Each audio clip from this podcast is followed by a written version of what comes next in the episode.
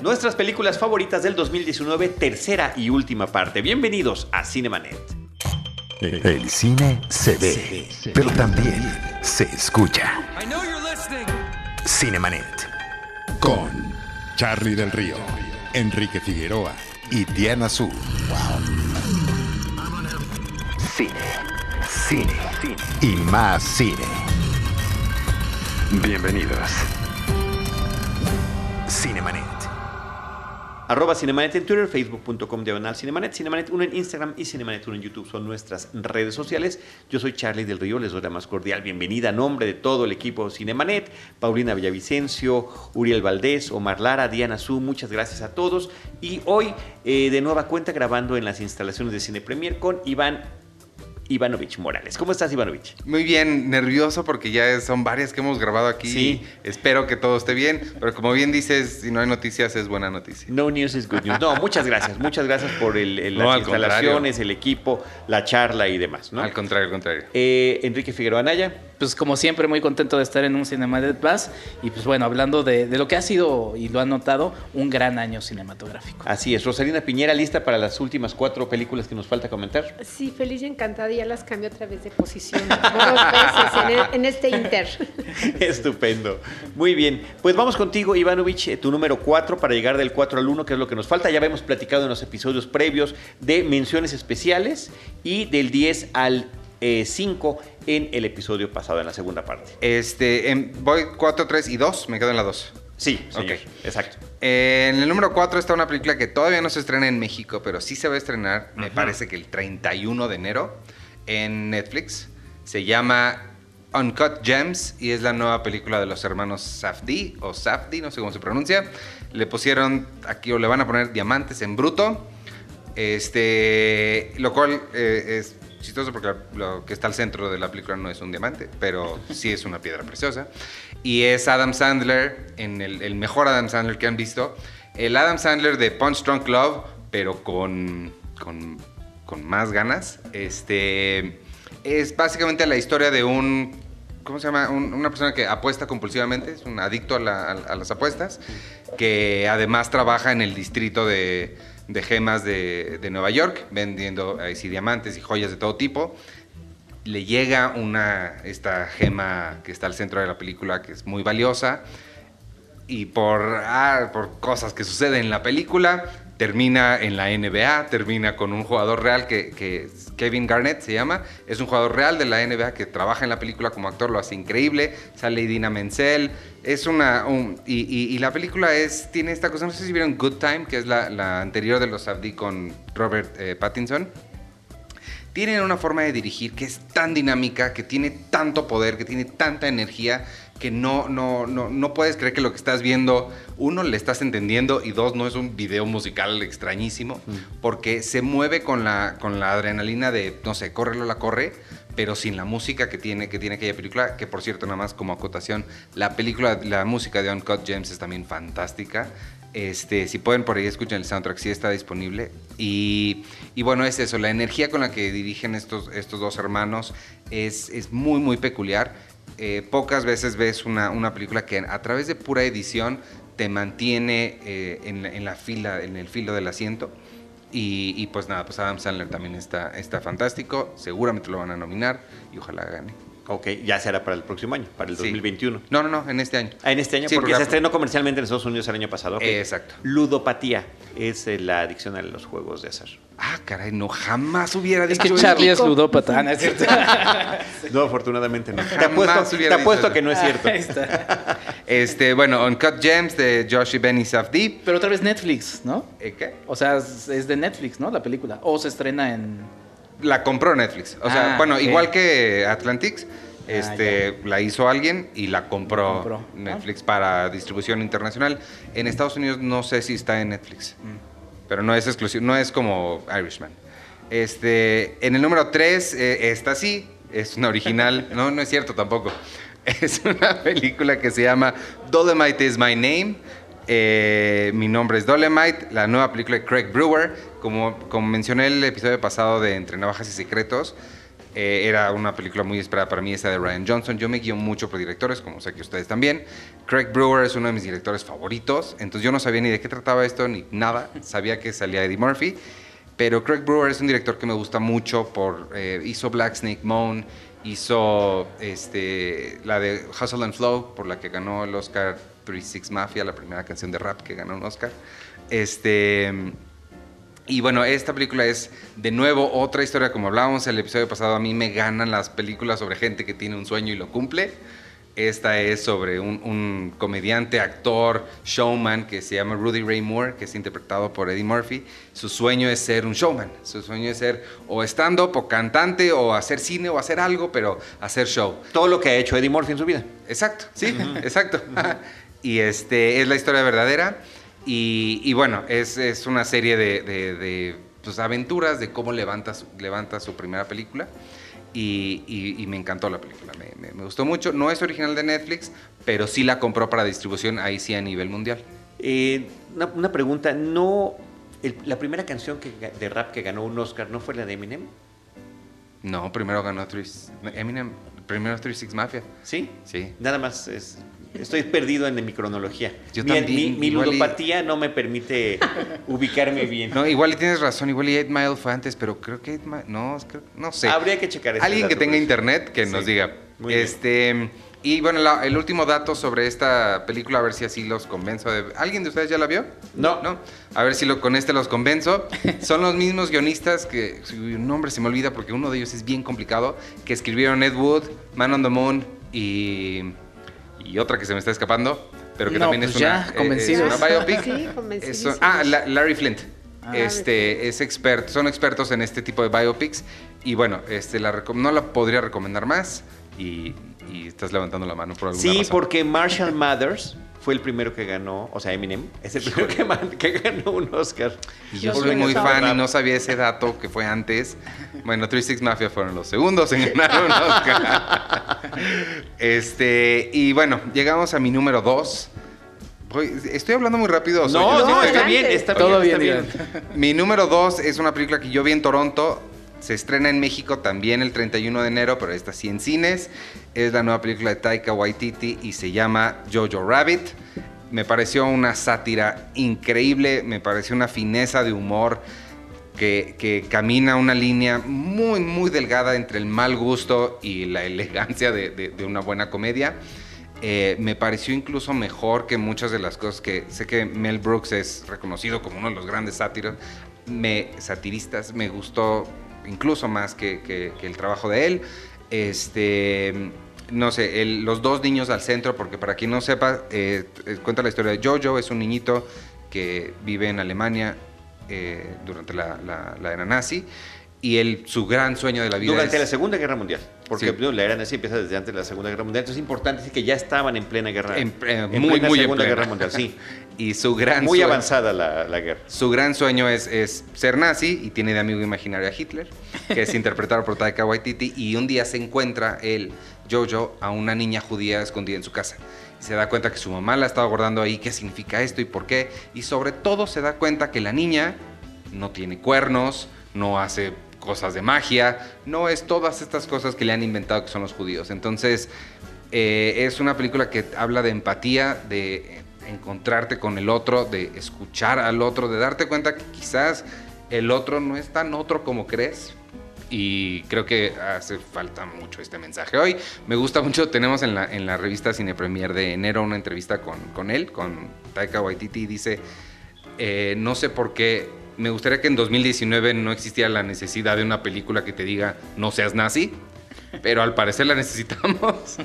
y este y ya, me, me gustó mucho. Sí, el, dato dos. curioso de Taika que es sensacional, es un tipazo. ¿Y quién lo entrevistó? ¿Quién tuvo esa fortuna? Eh, Vera Anderson. Wow, qué padre. Eh, que tiene parte de ascendencia judía porque parece que efectivamente no puede burlarse uno de esos si no tiene uno... Eh, eh, de verdad, o sea, na- na- ¿quién más podría ser? ¿no? Y más en estos como lo- tiempos, como- ¿no? y más- sí, pero siempre, ¿no? Pero más, efectivamente, sí, más sí, ahora. Este, Woody Allen siempre ha hecho ese tipo de bromas sobre el judaísmo y la Segunda Guerra Mundial y Hitler. Bueno, Mel Brooks también, ¿no? Tan, tiene esa película y obra de teatro que son los productores, que es sensacional. Y en este caso, pues es él, él mismo quien hace este personaje imaginario, así como, como en una película de Woody Allen era... era Selig, es- ¿no? bueno, en Selig el, el Ah. documental. En la de... mm, ¿Cómo se llama el actor de Casablanca?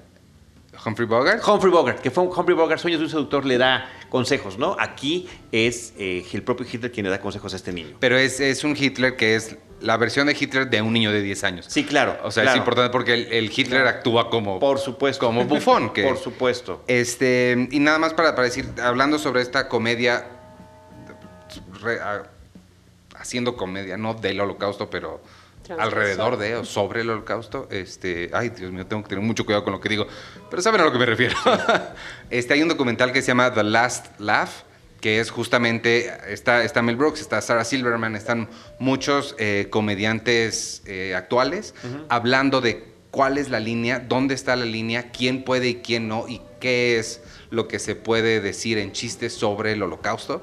Y es una cosa fantástica porque hay sobrevivientes que están viendo las rutinas de Sarah Silverman y algunas cosas les dan risa y otras cosas así es de, ay, no puede decir eso. puede". Y, y es, es una cosa bien, bien padre. Se llama The Last Laugh. Si tienen la oportunidad de verlo por ahí, está, está muy, muy interesante. Y justamente Mel Brooks habla de, eh, hablábamos antes de empezar a grabar sobre La vida es bella. El- la gran, él odia La vida es bella y creo que tiene un poquito de razón porque el, la gran crítica que él hace es que la película, el mensaje que da es, bueno, a final de cuentas el holocausto no estuvo tan mal. Ellos se la, la- se la pasaban, podían pasársela bien. Y él cree que, y digo, tiene toda la razón, ese mensaje es muy peligroso de dar porque no, nadie se la estaba pasando bien. Y, este, y, y- y va por ahí, o sea, el, el- el punto de lo que dicen es dónde está el, chiste, no ponerlo sobre las víctimas, sino sobre los bufones estos que hacían estas cosas. Me llama la atención que en The Last Laugh no sale Jerry Seinfeld, que también lo ha hecho inclusive en la serie. Sí. Eh, hay un capítulo donde se está besuqueando con su novia en- durante la de Schindler's List, ¿no? Sí. Y, y lo acusan con su mamá, Sí. uno de los vecinos que tiene. Pero bueno, Sí, sí, no, no sale él, pero sale otra. ok. ¿Ya acabaste? ¿Ya vas en el 2? Ya, estoy- ya, ese fue mi dos. Perfecto, muchas gracias, Ivanovich. Pues nada más el recordatorio de que espero que tengan su pluma o en el celular estén apuntando las películas que salen. Eso es lo padre Sí, de las sí. listas, ¿no? Que finalmente uno dice, ay, esa se me fue. O como en el caso que está haciendo Iván, eh, relacionar otras cosas que están a la par y que pueden comunicarnos con estas cintas, ¿no? En mi número cuatro está Un asunto de familia, que mm, yo pensé mucho cuando Parásitos, como ya dijimos, está más arriba también en mi lista, pero pensé muchísimo en un asunto de familia, una película de Hirokazu Koreeda que mm, este año también estrenó una película que no estuvo en cartelera comercial, se estará el próximo el próximo año seguramente que fue Este 2020. La verdad, exacto. Sí, es ese jugueteo de que todavía- siempre pasa como en los primeros 10 días, ¿no? Sí, o más, Algunos o el más. primer mes, ¿no? Eh, como dato curioso, estamos grabando esto el 3 de enero del 2020. Exactamente, gracias Charlie. Eh, pero bueno, una película que me parece eh, sí en la misma línea del cine de Hirokazu Koreeda, del que hicimos un especial también en Cinemanet, pero que le añade al final un elemento eh, de los más, este, ¿cómo decirlos? Pues subversivos de, de, como que quiere- quiso meter el dedo en la llaga y, y cuestionar una serie de cosas. Otra vez estamos hablando de cómo una familia está en, en el marco de, de- un capitalismo voral tratando de sobrevivir de la manera que pueden y también se mete a- a la discusión de qué es una familia. Es- ¿no? Eso te iba a decir, eso es lo más importante, ¿no? Sí, sí, sí, eh, pero va, va, va junto con pegado, ¿no? Eh, porque esta familia tiene que unirse a raíz de estas situaciones que están sucediendo. Hay por ahí una situación eh, que sí es- resulta dura de pensar.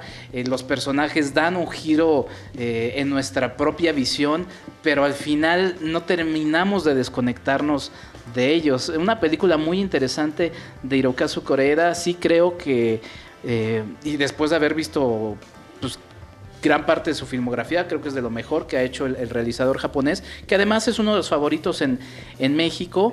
Y bueno, se estrenó el, el- el año antepasado en, la- en alguna muestra o algo así de Cineteca. Pero comercialmente el 14 de comercialmente el febrero del 14 de 2019. Sí, fue esta coincidencia con Guerra Fría Sí. y bueno, una película que me parece extraordinaria. Eh, en tercer lugar menciono High Life, que es justamente la que ya había platicado Ross y nada más añadiendo a, a- a lo que ya había platicado Ross. Ah, eh, quizá, y lo platicamos antes de grabar, eh, recuérdanos la película que nos decías, Iván, donde sale Pattinson, de este realizador que... Eh, Safdie, de los hermanos Safdie. Exactamente, es que estábamos hablando de cómo la carrera de Robert Pattinson siempre ha tendido a, buscar a los mejores realizadores, a, a- a forzarse a, aprender de, de ellos. Y bueno, en este caso con Claire Denis eh, lo vuelve a hacer. A mí lo que le añadiría lo que ya había eh, mencionado eh, Ross es este elemento, y otra vez hablándonos del- mundo en el que estamos viviendo, de cómo pueden relacionarse eh, mujeres y hombres, ¿no? Porque finalmente eh, Pattinson está, la primera escena me parece extraordinaria, está hablando con, su, con una niña que no sabemos de dónde es, es una bebé, en, una, mientras está reparando algo en una nave, y todo este diálogo resulta bastante curioso porque él está tratando de lidiar con esa soledad espacial, pero a, la vez está llevando como en una especie de cápsula de esperanza a esta niña que va a ser el inicio de algo nuevo. Y a lo que voy de este de cómo nos habla del mundo en el que nos estamos moviendo ahora la relación de un hombre con una mujer. O sea esta relación que es muy interesante y que es una propuesta que la propia Claire Denis está, está lanzando. La verdad es que se me hace una película extraordinaria de, de lo mejor de ciencia ficción que se ha estrenado en los últimos años eh, en México y que bueno, creo que espero con el paso de los años. La primera vez que se ve yo la vi en el Ficunam, Ficunam, eh, fue, estreno. abrió en el Ficunam, después estrenó comercialmente eh, meses después, pero me parece una película, y la música también me pareció muy interesante eh, de High Life. Y en segundo lugar, pues sí, yo, yo metí ahí Parásitos, la verdad es que uno se va como viendo cómo, cómo la va eh, colocando, pero eh, si quieren, no sé si... Porque tú, tú la detuviste, ¿no? Ya, Charlie? yo ya la tuve. Entonces, y me aguanté. ¿Alguien la tiene en un lugar más alto? Sí. Pues. Ok. Sí. entonces igual lo dejamos para platicar de, Sale. eso, ¿no? Pero bueno, ahí está. Ahí, Spoiler alert, me quedaba un lugar. sí, es cierto. Claro. Eh, Yo sería un pésimo jugador de, de lo, póker. lo- lo único que, que y hasta diré- de dominó. Lo único que diré es que, bueno, eh, llama, provoca que, que uno vaya a ver la, la filmografía de Bong Joon-ho. Eh, también hay una película de él en Netflix, ¿no? Que, que sí, Netflix estuvo ahí eh, produciendo esa, ¿sí, no? La de... ¿Cómo cómo se llama? ¿Con K? ¿Se me fue? ¿Burning? No, ¿Coreda? ¿Qué- no, K- de qué? Bong Joon-ho. Este, ¿Burning? No, es- no es Burning, Bueno, no es de él. Ahorita, ahorita les, les digo. Pero bueno, eh, le- lo único que iba a decir es vayan a ver si no lo han visto, ¿ya? Y ahorita platicamos de ella. Perfecto, muy bien. Eh, ¿tú ¿El lista expreso tus- del miedo? No sé qué estás tratando de decir. Ahorita, ahorita te digo. Búscala, búscala. Okja. Ah, Okja, claro, Sí, ya. con K. Tienes razón. Estaba Hay en una medio la K. El, tiene más K que el expreso del miedo. Claro. Sí, Y yo menos letras. decía, ¿y dónde tiene la, la letra esa? Bueno, mi número cuatro es Largo Viaje hacia la Noche, una película de China, de Bigan. El año pasado se estrenó eh, Kylie Blues. Es un director, obviamente, bueno, que nos hace referencia a este municipio al sureste de, de China, pero eh, créanlo que estas películas son un viaje sensorial, literal. literal. ¿no? En, en es- y, mm, en estos tiempos, aventurarse a hacer como un plano secuencia que dure más de media hora, ¿no? Es toda un- no solo una proeza eh, técnica, sino también a nivel narrativo, porque en todo momento va enlazando este, diferentes épocas, diferentes personajes, te interna en un ambiente mm, mm, tal vez no surrealista, pero sí onírico. Es un cine que, que, puede incluso, que se, que se siente, ¿no? De repente, eh, sobre todo me agrada mucho porque la plantea como una especie de rompecabezas y va dejando huecos que el espectador se ve obligado a, llenar. Te va dejando pistas, eh, bueno, el, color del vestido, en este caso, bueno, cuenta la historia de un hombre que regresa a un pueblo y se acuerda de, una mujer que amó. Y entonces empieza a hacer esta remembranza, he tenido un vestido verde, escuchábamos esta música, estábamos en este lugar en un auto. En fin, y a partir de todas la- las, las diferentes situaciones que se dan adelante en la película, te va, va- te va a ir dejando elementos con los que tú vas a empezar a vincular todo lo que él te ha expresado de alguna manera, como lo vivimos, creo que lo más parecido es a la manera en que soñamos, justamente, ¿no? De repente que, que ves dispersos elementos y luego los enlazas. Quien ha visto o quien tuvo la oportunidad de ver el año pasado Kelly Blues, que estuvo en la Muestra Internacional de Cine, que se, se vio en Cineteca y en Circuito Cultural, pudo también experimentar esto mismo, ¿no? El jugar en, en un plano secuencia con diversas épocas, diversos lugares, con que un personaje de repente aquí te dicen que es uno y resulta que, que el personaje se, que se encuentra es su yo este, de 20 años adelante o de 30 años atrás. Esa es la magia a la que nos lleva una película como El largo viaje hacia la, hacia la noche, que ahorita está, por cierto, en, en Netflix. Entonces, esta es la oportunidad también de verla, aunque claro, para disfrutarse, pues siempre... Eh, viene la, la es la, es la que tiene una parte en 3D, ¿no? Ajá, se presentó Sí. en 3D en Cineteca. Sí. Sí. Sí, exacto. Es que por lo que sé, esa, esa, o sea, en Netflix no va a venir en 3D. No, pues entonces decía que la, la Yo ya tenía mis fabulojos en la mano. Sí, pero, pero sí, bueno, me parece que, que es una película sobre todo eh, que se atreve, ¿no? A, a Sí. hacer en, en estos tiempos esta propuesta. Sí, y si bien hay elementos narrativos, eh, es una película que tiene muchos elementos de cine experimental. Sí. Y creo que eso es lo que también la enriquece. O sea, sí, sí termina, finalmente estamos en la dictadura de lo narrativo, ¿no? Pero esta película propone, a, a raíz de estas partes de ensueños, eh, lo, lo- lo experimental que me parece muy refrescante. Sí, es todo, un- todo un viaje. Literal. En el número 3, Barda por Agnes, de Agnes Barda, el que ya habíamos platicado aquí, este, un documental con el cual obviamente hace un resumen de todo lo que ha sido eh, pues su- sus vivencias fílmicas, justamente a partir obviamente eh, de, la mano de la voz de esta gran directora este, francesa, pues recuperamos como cuáles fueron este, sus inicios, cuáles fueron los sentimientos que la movieron a hacer cine, por qué en pantalla veíamos justamente a lo- los personajes que ella retrataba, cuáles eran sus, sus intereses, sus amores, sus, eh, eh, sus, sus aficiones. Y me parece sobre todo eh, muy admirable, no solo porque es una directora, obviamente, pues yo la considero, si no la mejor de, toda la, la historia del cine, una muy adelantada siempre a su época, muy propositiva, de 90 años ella continuaba justamente eh, produciendo, ideando, y, y- y como habíamos comentado, pues que de alguna manera ella se convierte también después en el centro de sus propias películas para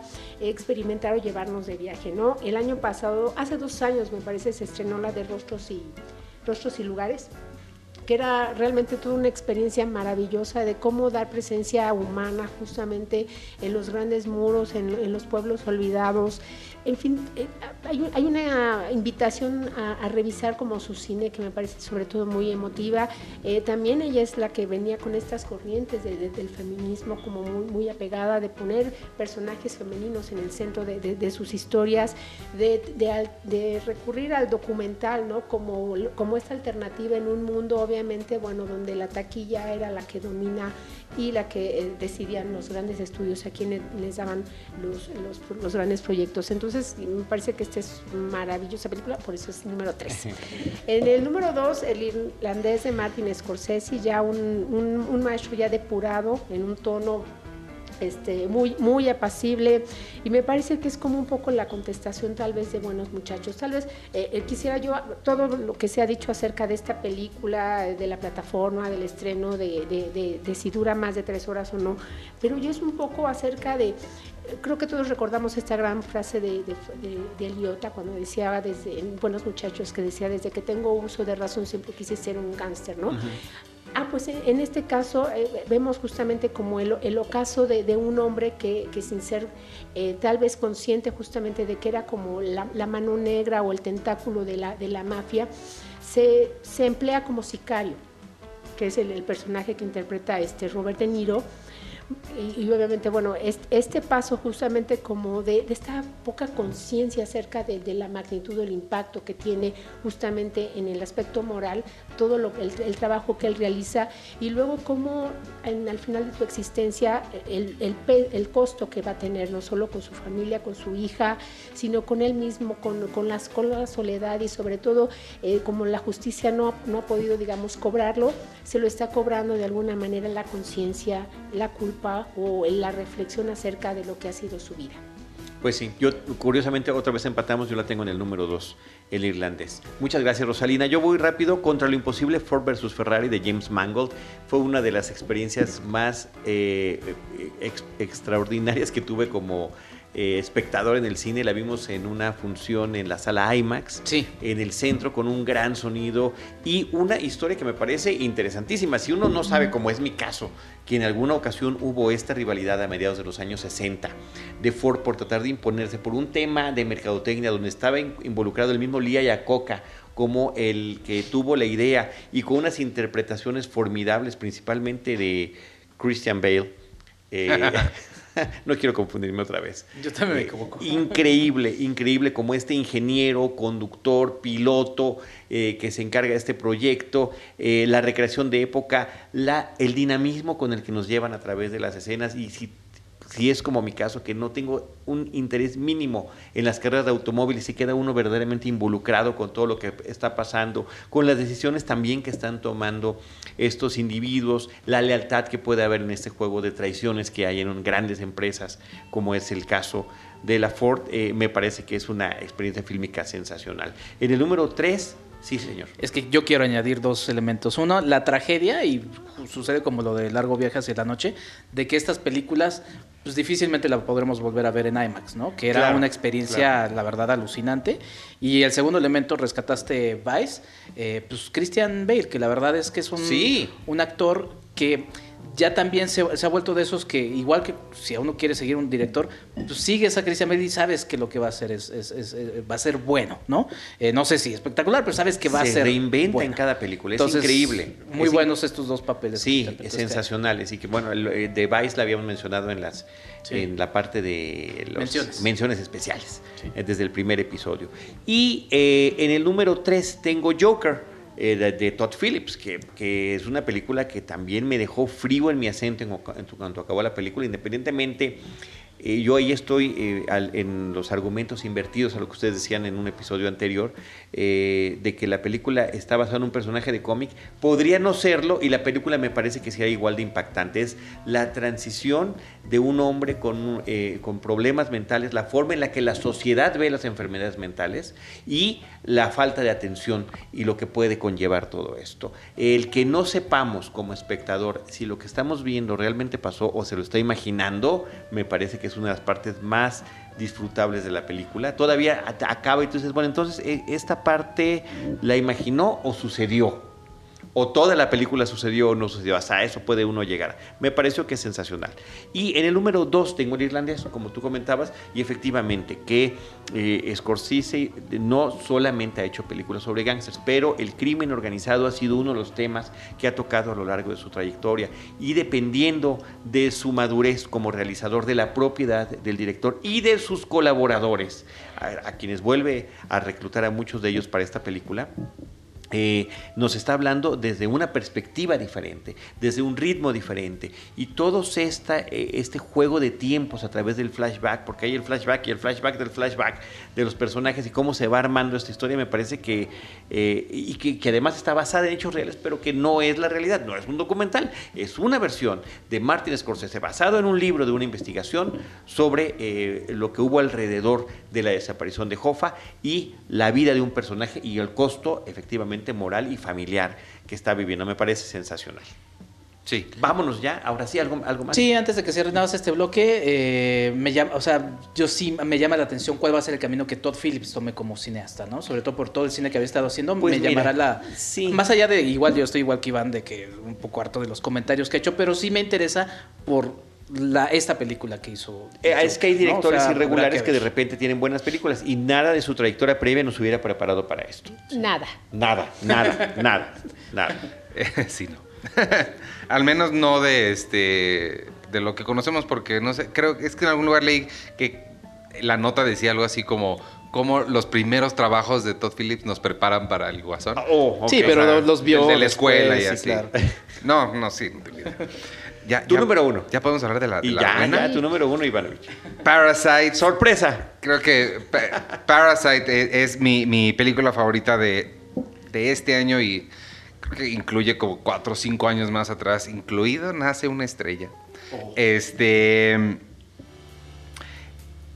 La verdad es que creo que si, si, si puedo señalar una cosa de Parasite que me, que me absolutamente me ganó por completo es esta mezcla absoluta y, de nuevo esta palabra balance entre lo comercial y el arte. Creo que para mí, y lo he dicho muchas veces, si me han escuchado en otros podcasts, me han escuchado decir esto mismo, y es que creo que es una película perfecta en el sentido de sus intenciones y, y- y hasta donde llega con esas intenciones.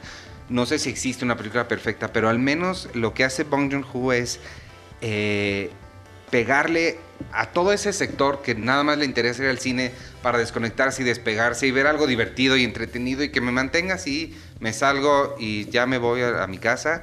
Y también para la gente que está buscando en el cine un, verdadero no solo, no solo una voz, sino una propuesta narrativa, una propuesta de puesta en escena, que tenga un comentario social, que tenga algo que decir. Eh, creo que hace esas dos cosas perfecto, como muy pocas películas lo logran hacer, como hace mucho yo no veía una película que lo, que lo lograra, porque incluso hablando de Jojo Rabbit, eh, que también camina esa línea, lo hace un poquito más tirándose al entretenimiento, ¿no? Lo que tiene que decir Jojo Rabbit es a pesar de que por lo mucho que me gusta, el mensaje que quiere dar es uno muy fácil de dar, tampoco es la gran cosa, ¿no? Este, pero Parasite, no, Parasite sí es, tiene, tiene un, nivel de matiz que muy pocos artistas creo que tienen la, capacidad de siquiera ver, y es eh, esta onda de no ver a sus personajes con ningún tipo de juicio. Eh, son los, los, porque muy fácilmente pudo haber sido, ay, estos pobretones aprovechados que se, ¿no? O muy fácilmente puede haber sido estos ricos que se quieren aprovechar de los... Y, y, no, y sí, ¿no? Están ambas cosas al mismo tiempo y funciona como una prueba de Rorschach en el que la interpretación que tú le des a la película dice más de ti que lo que Bong Joon-ho quiso poner o, estaba tratando de, decir. Eh, eh, todo, todos esos matices, todo y, y, esa o sea, fineza narrativa que tiene me parece una cosa increíble este, y, por eso esta Parasite es por mucho mi, número uno del año. Sí, yo me guardé mi comentario de porque yo la puse en el segundo lugar de Parasite. Y sí, justamente esto que mencionas, Iván, eh, el propio nombre nos da esa eh, eh, ese jugueteo de no saber quiénes son los parásitos. O sea, para uno pueden ser los parásitos tal familia, para otro puede ser otra, otra familia. sí, es de esas películas que, que que como sí, o sea, entiendo que mencionas como de ese cine perfecto, pero es que, pues sí, o sea, yo me yo puedo ver llevando a mis papás a ver esta película, ¿no? Y que se la van a pasar bien. Exacto. Y se la puedo enseñar a mi hermano que es más eh, eh, como especial, ¿no? Y no se la va a pasar mal. O sea, es una película que va a, muchos elementos y que otra vez nos está hablando del mundo en el que nos estamos moviendo, ¿no? De estos cuestionamientos que se están haciendo, de todas estas... Eh, pues, estructuras sociales que sí de alguna manera se están cambiando a nivel mundial, no estoy hablando solamente a, nivel, a, nivel nacional. Y bueno, el próximo año nos va a hablar cuando salga mano de obra mucho de qué hablar por cómo habla eh, con Parasite, ¿no? Y lo que mencionaba de, también de un asunto de familia. Pues una película muy entretenida y pues bueno, la verdad es que ahí si la pones en uno o dos pues, es complicado, ¿no? yo no veo mayor problema. O, en el número 5 como yo. también, también. La colocaste en el 5.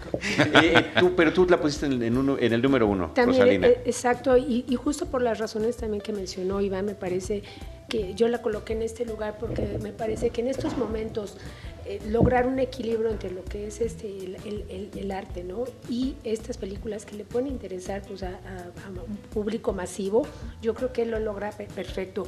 Agregaría sobre todo el manejo del lenguaje, ¿no? de, de, las imágenes, que de repente parece tan olvidado, ¿no? y estamos como ya muy acostumbrados a ver diálogos donde, la, donde, donde están los este, actores este, todo el tiempo con diálogos, diálogos, diálogos, diálogos, y de repente parece que hemos olvidado que la herramienta básica ¿no? es, es justamente la imagen. Exacto, ¿no? sí, es cine. E, este sí es cine. Tú, puedes, a lo mejor, si le, si le bajas este, el, volumen, no, digo, bueno, no es que, no, es que sepamos este, Corea, no, pero coreano, ¿verdad? Pero puedes entender perfectamente las situaciones, incluso las puedes sentir porque obviamente este, trabaja el inconsciente acerca de, de, la, de, la, de, la, de la postura de si subes una escalera, si bajas, si te escondes abajo de, un, lugar, el manejo de las sombras, el movimiento.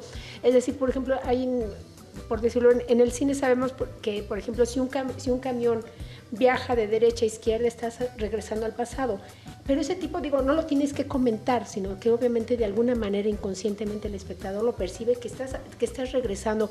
Bueno, este tipo justamente de, de, manejos, de, ver dónde se esconden, por qué unos viven en el sótano, por qué de repente un, eh, no sé, esta, esta lluvia que para algunos puede ser... Claro, qué divertido, ¿no? Eh, eh, exacto, este, es un día esplendoroso para, para lograr mi fiesta porque se abre, se abre el cielo cuando resulta que un poblado entero se inundó justamente porque están viviendo en situaciones distintas. Tú ves esta, la lluvia que los ahoga con el agua literalmente en el cuello. Entonces puedes entender a partir de las imágenes del manejo que hace este, este director todos estos sentimientos y emociones que, se, que manejan todos por igual, porque aparte todos los personajes tienen el mismo peso este, equivalente y eso es muy difícil de lograr en una película coral. Pero además son, son capas en las que te puedes ir clavando, como también decía Iván, eh, dependiendo de lo que estés buscando, ¿no? O sea, si ya te vas clavando en eso, sí, hasta el hombre que está orinando ahí en la casa también tiene otro, otro mensaje. Sí, tiene muchísimos, de, que este hombre, lo que lo había yo dicho en el, episodio anterior, que de repente se, levanta y se golpea justo, se golpea justo en la cabeza, ¿no? Justamente este intento como de subir, de escalar a nivel social, pues te va a le va a ir dando golpes a, este hombre y a esta familia. Y el protagonismo de la casa. Y el, espacio en el que se están moviendo y lo que significa cada, cada rincón, cada área eh, y, y cada nivel porque hay niveles, ¿no? Está hablando la película de niveles socioeconómicos, pero también los estamos viendo físicamente, de acuerdo a dónde están ubicados los personajes. Hay niveles, me gustó. Hubiera sido el tagline de la película. Este, nada más mencionar para subir un poquito lo que estabas diciendo, este, el, estas diferencias sociales que se ven y la escalada y todo eso, no es una sociedad americana que es la que estamos acostumbrados a ver tanto en cine nosotros. En, Hollywood y en Estados Unidos nos, les gusta vendernos esta idea de que si trabajas puedes subir y no sé qué. Esa no es la realidad para el resto del planeta eh, o para la mayoría del resto del planeta. Ni ahí mismo. Sí, eh, ajá, eh, exacto, es la realidad que quieren vender. vender.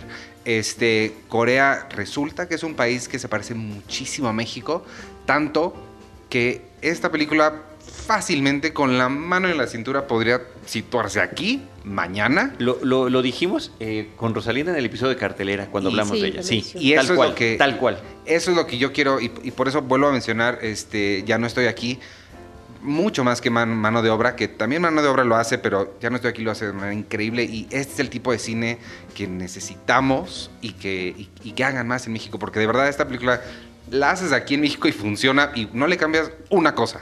Sí, pero además lo interesante de, eso que mencionas, de las similitudes, es que también en el discurso de, clases y demás, siempre se menciona, vean el ejemplo de Corea, cómo, eh, qué hicimos mal y por qué no estamos como Corea. Y te pone a pensar esto, ¿no? O sea, de esos discursos que están cambiando. Sí, total. claro, y que lo podemos resumir con este, este, este, típica frase que es los de abajo, ¿no? Y que creo que ahí queda como que muy claro. Y algo que me gustaría que agregar, que después nosotros platicamos eh, al término del programa de aquella ocasión, es acerca de, la mención del olor, ¿no? Ah. De, todo el tiempo, bueno, los personajes no solo están planteando que hay una línea, ¿no? Que, que, que esta persona no, no traspase esta línea en donde, en donde estoy yo, pero también se habla acerca del olor, de cómo el olor es, resulta un estigma justamente para cierta, cierta clase de trabajadores. Y aquí lo manejan muy bien.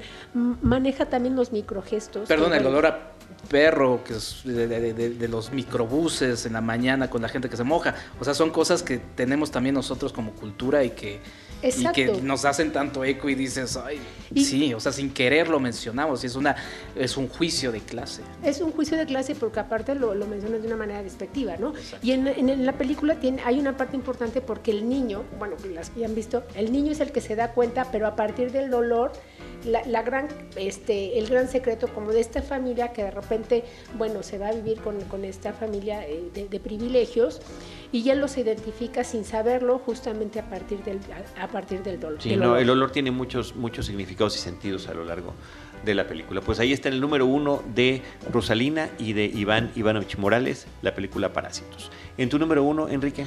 Pues yo puse el irlandés de Martin Scorsese, eh, además de los elementos por lo que ya lo mencionaron. Mm, quizá yo me voy un poquito más también, bueno, primero a, cómo cierra eh, Martin Scorsese un cine que, siempre le haya llamado la, atención. es una película que va en un tono distinto y que yo también reflexionaba, si bien la película anterior a, de Martin Scorsese se llamó Silencio, pues esta también pudo haberse llamado Silencio por todos los elementos en los que está presente este elemento, inclusive en la parte final que, que por, ese, por esa misma razón es tan lenta, por decirlo así, es el via crucis del personaje de, de Robert De Niro que está cargando con su cruz para, para, para, finalmente cumplir con lo que tiene que cumplir. Y el silencio del personaje eh, ya adulto de Anna Paquin, no recuerdo quién interpreta a la niña eh, en la parte infantil, pero, pero es, esa presencia. Pero además también la elegí por todo lo que provocó alrededor, ¿no? Es decir, estas discusiones eh, primero, y lo podrán escuchar en la entrevista que, tuve con Gastón Pavlovich, uno de sus muchos productores, pero el mexicano, del irlandés, y yo le preguntaba, ¿es un cine que, está en peligro de extinción? Y él me dijo, sí, ¿no? Pero puede haber, pero la, respuesta fue sí, es un cine que está en peligro de extinción y que encontró eh, a, través de, esta plataforma de Netflix el poderse lograr. Y todas las discusiones que vinieron eh, derivadas, ¿no? Esta que me pareció un poco ridícula que tuvo con, eh, con Bob Iger, el presidente de Disney, en donde él le decía, bueno, es que no viste eh, eh, Black, Black, Panther, ¿no? Y todo así de, ¿en serio le estás diciendo eso a, un cineasta como Martin Scorsese? y luego que dijo, bueno, voy a tratar de ver, por la crítica que si la, leen, no me acuerdo si la publicó en el New York Times o dónde la publicó Martin Scorsese, que fue toda una editorial al respecto. él, él plantea muchos elementos interesantes que creo que merecen una discusión mayor y, por eso, por todo ese sigma que provocó, eh, es que la pongo en, mi primer lugar. La verdad es que también pude haber puesto parásitos, o sea, no, pasa nada, pero por todo eso que provocó, sí por la película, pero por lo que hay alrededor es que la, coloco y sobre todo en un cine como el de los Estados Unidos que siempre ha tenido estas, eh, pues, yo le llamo, y no le llamo yo, sino que hay toda una teoría que le llama censura de mercado, pues esta película iba a ser censurada justo por eso, porque no había un mercado para verla y, bueno, pues se lanzó y creo que eso es un gran, gran logro. Entonces por eso para mí el irlandés es la, la uno. Muy bien. Pues eh, ya nada más falta que mencione yo cuál es mi número uno y es Había una vez en Hollywood, Once Upon a Time in Hollywood, de director Quentin Tarantino. A diferencia de lo que comentaron previamente, no porque la pusieron inclusive como datos curiosos en las menciones especiales, a mí me parece que tiene una serie de elementos por los cuales la película me encanta. Uno de ellos es el cine dentro del cine. Esa, eh, cuando las películas tratan sobre cineastas, directores, actores, sobre lo que hay detrás de cámaras, me, me gusta mucho. El estilo narrativo de Quentin Tarantino me parece sensacional los dos actores protagónicos que tiene, eh, Leonardo DiCaprio y Brad Pitt. Y Brad Pitt me parece que... se te todos se me olvidan los nombres, todos se me olvidan. Pero fíjate que son esos tipos que los puedes estar viendo haciendo lo que sea y, y, lucen mucho en pantalla y más cuando sus personajes tienen tanto que hacer y que decir. Me acuerdo mucho de una entrevista que leí en Cine Premier, en una, en una revista de Cine Premier, con Johnny Depp y le preguntaban de, su trabajo y su colaboración constante con Tim Burton y Johnny Depp decía, le dice, pues le encanta lo que hago y sé que eh, podría yo estar cambiando un foco y Tim Burton estaría filmándome. Algo así pasa con estos hombres que tienen un, magnetismo especial y dentro de esa historia eh, cómo, los, cómo quedan inmersos y sobre todo Leonardo DiCaprio que es un actor con sus propios demonios y que lo vemos interpretar distintos personajes dentro de la película y que lo hace de una manera espectacular. La música y el juego también que hace de la historia como lo hizo en Bastardo sin Gloria eh, en ese caso con la gran historia de la Segunda Guerra Mundial, y aquí con la, eh, pues un hecho trágico, terrible, eh, que fue el asesinato de Sharon Tate, y aquí le da un vuelco a la historia y lo convierte en una historia de venganza, que me pareció deliciosa. Entonces, todos esos elementos, lo fantástico, lo realista, el, papel del cine, de la televisión, porque también está hablando de la televisión, de los diferentes papeles que pudo haber tenido un actor, un falso actor, dentro de programas reales y, como el FBI o otros inventados para la serie. No, yo estoy fascinado con esta película. Me hubiera gustado que le pusieran Era así una vez en Hollywood. Como, sí, eso. Como debiera de ser, porque al final de cuentas. Yo pregunté, si, te interesa la historia. Por favor. no hay una historia. Nunca hay una historia con estas cosas. Yo pregunté por qué no le pusieron Érase, porque así es la frase que todos conocemos. Y así eran las, películas a las que está haciendo referencia. Y la respuesta fue, no, era para hacer más referencia a la fantasía. Valga. la respuesta, no. Bueno, una Te dije que era muy anticlimático. Sí, infu- completamente infundada. Entonces, bueno, pues, todo ese tipo de, de razones es por lo cual me gusta Yo, yo añadiría también, es que, es que también es lo- eso es lo padre del cine y lo que platicábamos, o sea, cómo te lleva a otras cosas. O sea, Once Upon a Time in, in Hollywood eh, te lleva a otras películas, te lleva a estas reflexiones de 1969 como la que se publicó en Cine Premier, o sea, te lleva a otras cosas además. Entonces creo que eso también es, es lo valioso. Y te quería preguntar, como le preguntaba a Iván, en tu ranking personal de Tarantino, en que... Está en, en un lugar alto, está en un lugar alto. No he hecho yo una lista de, de mis películas favoritas. Alguna vez lo fue Bastardo sin Gloria, o sea, porque creo que concentra Como todo todo, sí. todo lo que, lo que ha hecho Tarantino, pero sí queda en uno de los lugares altos, sin duda. ¿Top a mí, a mí otra, otra de estas conversaciones que, que genera, que se me hace muy interesantes, es esta coincidencia de autores que decidieron contar su niñez Sí. y cómo lo hizo. O sea, Cuarón dijo, yo voy a contar la historia de mi nana. Desde mi punto de vista, no desde el de ella, pero desde el mío, pero la historia de cuando yo era chiquito. Tarantino dijo, yo no estoy en mi historia, pero esta es mi niñez, pero yo no soy parte de ella. Claro. Almodóvar con- contó la suya, que es, que es otra cosa. Se me hizo... Guerra Fría, que quizá no es su niñez, pero son Sí, sus padres, ¿no? Pero sí, ajá. Se me, que lo platicamos en el... en- Harisama es, es otro. Sí. Todavía no, ya se estrenó, esto no es Berlín. Sí, sí, ya se estrenó. Ah, entonces también la pongo como mención honorífica. Sí, sí. Ah, pero quería mencionar que, por ejemplo, sí está como esta mirada del niño, ¿no? Que de, de este de Tarantino en el en este auto que va revisando todas las casas de Hollywood, ¿no? Ah, bueno, claro. es como estar sentado en el, en el, asi- en el asiento trasero. Y yo quiero mencionar do- también dos cosas. Sí, por Es favor. una película, obviamente, que obliga también, que aquí sí es un requisito, eh, me parece, ¿no? A- adentrarse en justamente en, en este evento que es el que se cuenta acerca de Sharon Tate, ¿no? Eh, Roman, Polanski, Pol- Roman Polanski y justamente esta noche trágica que marcó a Hollywood para siempre.